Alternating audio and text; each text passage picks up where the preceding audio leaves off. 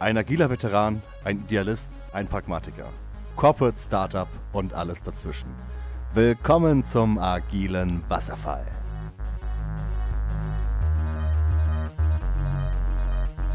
Willkommen wieder. Ähm, heute leider ohne den Ilias, weil er mal äh, ganz schnell und spontan außer Landes musste.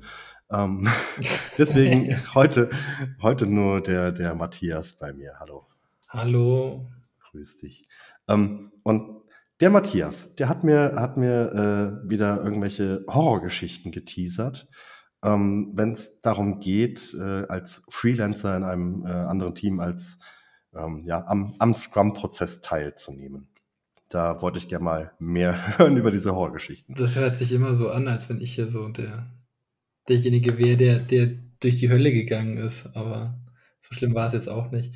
Äh, nee, ich dachte mir, wir unterhalten uns mal drüber, wie Freelancer an Scrum-Prozessen teilnehmen sollten vielleicht und ähm, was da, was da, was ich da gelernt habe, was ganz wichtig ist. Und dann können wir einfach mal fragen, wie ist es denn bei dir aktuell mit Retros in deinem aktuellen Projekt? Hm. ähm, haben wir nicht. Aber warum denn nicht? Also zumindest, ja, äh, ja, ich meine, es ist mir, es ist mir zu spät aufgefallen, dass es vielleicht sinnvoll wäre. Ähm, nein, es, äh, die, die Retrospektive nach Scrum Guide, ne, immer am oder einmal, einmal pro Sprint oder so einen festen Termin, um sich zu treffen und den Sprintprozess zu verbessern, äh, den Arbeitsprozess zu verbessern. Lotte, kannst du mal aufhören zu bellen, bitte? Ich nehme hier auf. Ich gehe mal kurz den Hund zurückrufen.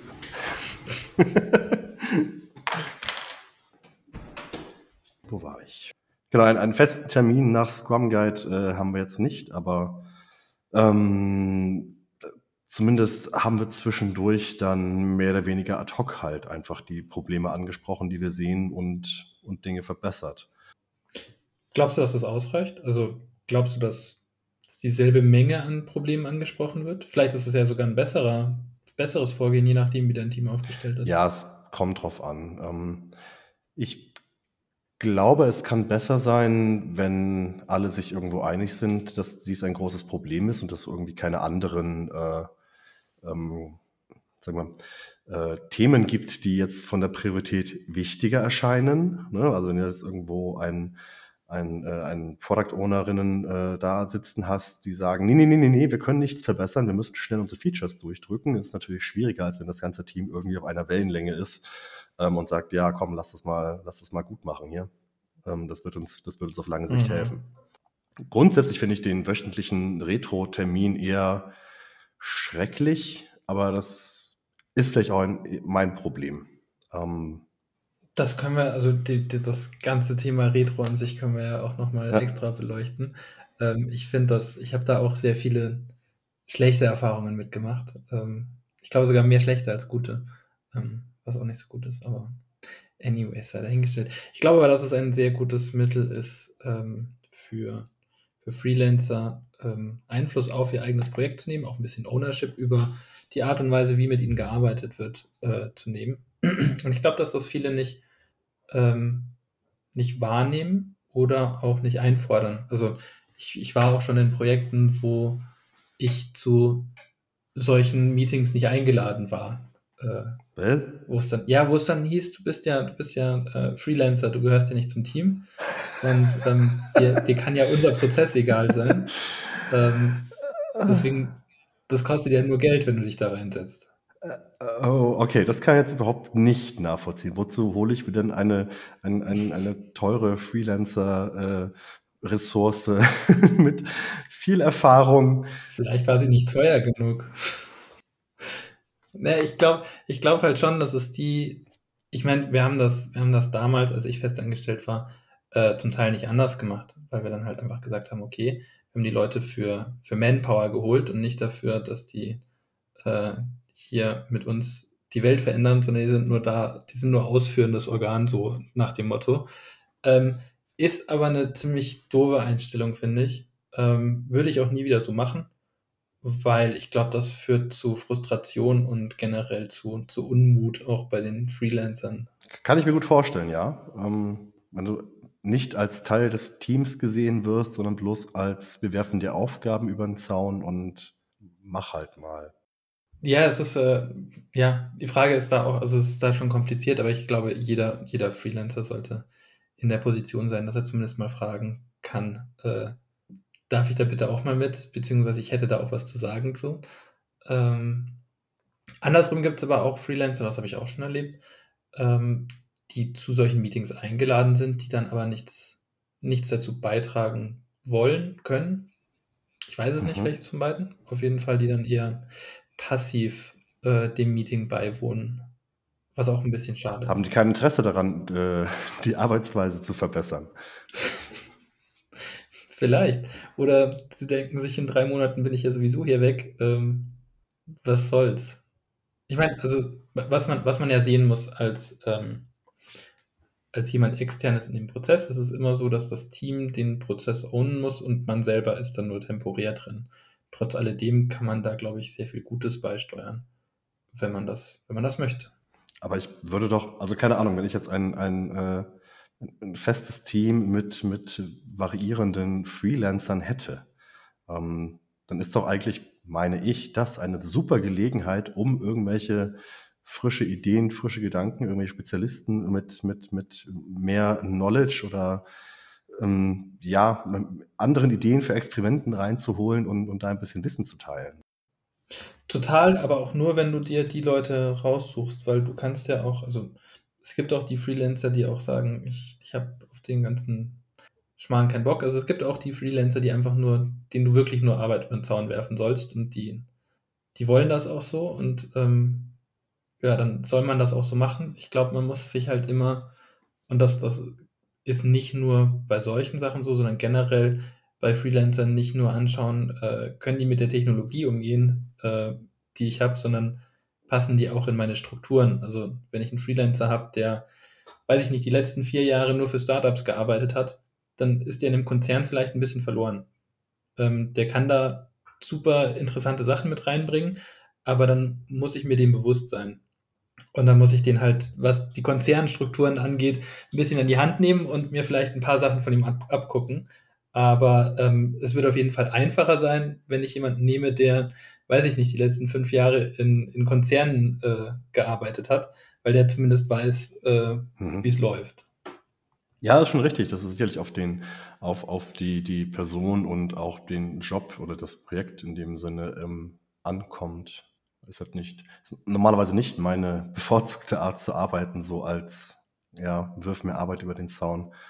Ich hatte eher das Problem, dass ähm, es zwar eine Sprint-Retrospektive nach Scrum Guide gab, aber grundsätzlich eben das Interesse nach, man möchte wirklich Dinge verbessern und ähm, die Dinge, die man so vorschlägt, nicht da war. Also kannst den kannst dieselben, dieselben Dysfunktionen, die dir so auffallen, dieselben ähm, äh, Smells und Probleme kannst du halt Woche für Woche wiederholen und es passiert halt irgendwie nichts. Das war eher so mein, mein, äh, meine Erfahrung.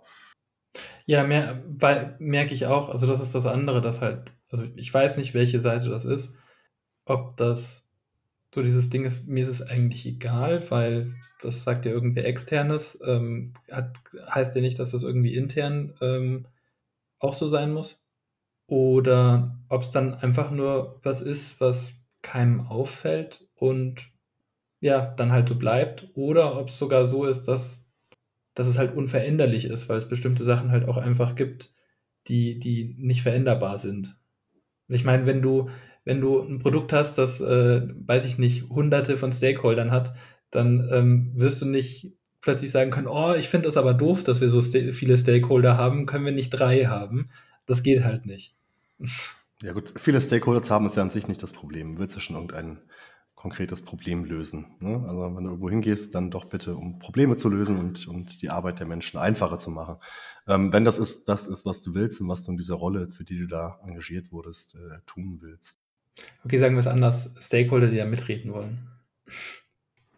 Ja, aber ist auch nur ein Beispiel. Ich glaube, da gibt es viele, viele solche Sachen, die halt einfach in den Strukturen von Unternehmen mit drin sind und die du auch nicht los wirst. Und also ich glaube aus meiner Erinnerung, mich zu erinnern, dass das dann doch die Sachen waren, die dann vielleicht auch öfter genannt wurden, auch so von, von neuen Mitarbeitern, ähm, die aber halt dann irgendwann sein gelassen wurden, weil es halt nicht, weil du es nicht ändern kannst. Oder keiner wusste, wie es geändert gehört.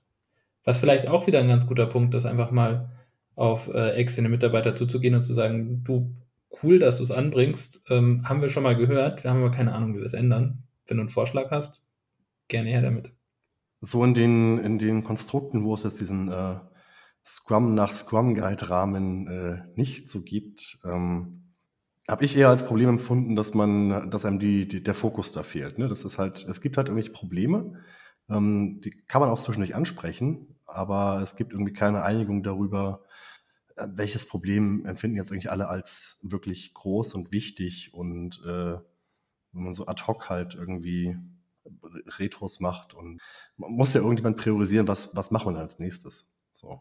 Und du kannst natürlich auch sehr viel Unruhe stiften, wenn du jetzt irgendwie im, im Konzern bist und äh, ständig irgendwo meckerst. Das kann doch so nicht sein, das kann doch so nicht sein, lass doch mal hier was besser machen und da was besser machen. Ähm, ja, das, da muss die Veränderung auch mit dem Team irgendwie äh, abgestimmt sein. Warum meintest du nochmal, dass es manche Freelancerinnen gibt, ähm, die kein Interesse daran haben, da was zu verbessern? Ja, weil, also ich glaube, du hast halt, wie vorhin schon erwähnt, du hast halt teilweise die Leute, die dann sagen, ich bin ja sowieso bloß da, um, um meine Arbeitsleistung quasi äh, hier zu leisten. Und äh, wenn ich die Tür verlasse, dann ist das auch alles egal. Und ja, die nicht den, ich glaube auch, dass vielen halt nicht der Eindruck vermittelt wird, dass da was zu ändern ist. Also nicht aus deren Perspektive. Und das andere ist natürlich, du bist ja auch immer in so einem zwiespältigen Verhältnis. Aber ich glaube, das muss man irgendwie ablegen, beziehungsweise sehr am Anfang klären, weil es ist ja doch irgendwie dein Kunde. Und du musst ja dann doch das Feedback so formulieren, dass der dich äh, hoffentlich auch nochmal beauftragt und äh, du dann nicht da sitzt und sagst, okay, hm, das war dann vielleicht das kleine bisschen zu viel und jetzt äh, kann ich meine Koffer packen, weil ich dem gesagt habe, dass das alles Kacke ist. Ja, unterschiedlich. Ne? Also wenn du mit dem konkreten Ziel geholt wirst, ähm, dass du sagen sollst, was alles so falsch läuft, dann ist es vielleicht was anderes. Aber gut, hast du auch diesen Spruch von wegen, ein, ein guter Scrum Master wurde schon mindestens einmal gefeuert. Ne? Ja, aber das ist ja auch das Ding. Also ich meine, du, wenn du als Entwickler geholt wirst, du wirst auch kein Scrum Master und du wirst ja auch nicht als Scrum Master geholt, sondern ähm, du wirst geholt, um da zu entwickeln. Aber trotz alledem sind wir inzwischen an einem Punkt gekommen, wo der Prozess einfach dazugehört und du nicht einfach sagen kannst, äh, ich setze mich in, in meine dunkle Ecke und äh, entwickle da vor mich hin und ähm, alles andere ist mir egal. Also kannst du schon, aber das ist nicht zielführend. Hm. Na gut, du kannst vielleicht sehr viel Geld damit verdienen, wenn du halt irgendeine esoterische Sprache kennst, irgendwelche esoterischen Systeme oder sehr alte Systeme, ne? Klar, kannst du dann. Äh, was ja. sollst du auch mit dem Team? Ne? Die sollen dir sagen, was zu tun ist und äh, du bist eh der Einzige, der es kann. Ich meine, in einer, in einer remote arbeitenden Welt ist es ja sowieso nochmal viel einfacher geworden, einfach so vor sich hin zu arbeiten und halt auch nicht mehr Teil des Teams zu sein. Ähm, teilweise wird es in den letzten Jahren so gewesen sein, dass äh, Freelancer das Team vielleicht auch nie zu Gesicht bekommen haben. Weil dann halt gibt es einen Ansprechpartner, mit dem redest du und der Rest ist halt irgendwie so eine Blackbox, die da funktioniert. Ähm, ja, ich glaube, da ist es schon auch die Frage, was will man? Und vielleicht ist das auch so ein Ding, äh, was man sehr früh schon fragen sollte. Also wir hatten es ja vorhin kurz, dass wir uns darüber unterhalten haben, was sind denn so Fragen, die man stellt, bevor man in ein Projekt geht. Vielleicht ist das aber auch eine Frage, die man ja, klar, das wie arbeiten wir eigentlich zusammen, sollte schon irgendwie klar sein. Und auch so ein Verständnis dafür, als was wird man denn gesehen? Wird man denn als reine Ressource gesehen, die da jetzt Arbeit leisten soll, oder ist man, ist man da wirklich Teil des Teams? Ich suche natürlich lieber, lieber, lieber Jobs, wo ich Teil des Teams bin. Ähm, das finde ich einfach deutlich äh, angenehmer zum Arbeiten. Aber ich habe auch mit meinem aktuellen Projekt relativ viel Glück gehabt. Ja, da gibt es sind wir, das, das Team besteht eigentlich nur aus Freelancern. Es ist ein, ein Entwickler dabei, der festangestellt ist. Der Rest sind alles äh, Freelancer, die eigentlich spontan zusammengewürfelt wurden. Ähm, das lief auch relativ gut, ähm, sich da so irgendwie einzugrooven. Ähm, haben wir aber doch festgestellt, dass wir vielleicht einmal äh, regelmäßig ja, strukturierte Retros machen sollten, wenn, wenn wir jetzt irgendwie weiterhin zusammen halt äh, arbeiten wollen, dass das vielleicht Sinn macht. Okay, dann erübrigt sich ja fast meine Frage, wie gut eure spontanen Retros so äh, funktioniert haben. Äh, weil wenn ihr selber auf den Trichter gekommen seid, dass das vielleicht mit mehr System sinniger ist, dann, dann war das ja vielleicht ein ganz gutes Experiment. Aber zeigt, dass doch diese fixen Termine vielleicht helfen. Also das Chaos und die Unruhe halten sich in Grenzen. Das war einfach bloß so ein Wunsch, dass man mal ähm, größere Dinge irgendwie ansprechen möchte und größere Veränderungen erwirken möchte, als äh, man bespricht mal kurz in Slack und sagt, ja, sollten wir mal vielleicht machen. Ähm, mhm. Das heißt, wenn du halt auch einen konkreten Termin hast, hier besprechen wir, was wir konkret verbessern wollen und ob das wichtig ist und ob wir das tun. Und dann, ja, wir tun es, dann wird es auch gemacht. Ähm, ja, gerade, gerade wenn es da so um äh, Testautomatisierung geht, sehe ich dein. Seh Ach, das ist irgendwie so ein Thema bei dir, kann das sein? Naja, nicht nur. Also Testautomatisierung, Pair Programming, äh, was macht man bei so großen Pull-Requests etc. Da sehe ich schon ein bisschen Potenzial, wo man mal ein bisschen äh, konkreter drüber reden sollte, als mal schnell in Slack irgendwie. Ja. Mein großes Problem bei äh, regelmäßigen Retrospektiven, und das ist, was ich vorhin schon meinte, ein, ein Ich-Problem, ähm, ich weiß überhaupt nicht, was ich da sagen soll. Ich habe letzte Woche weitestgehend vergessen. Ähm.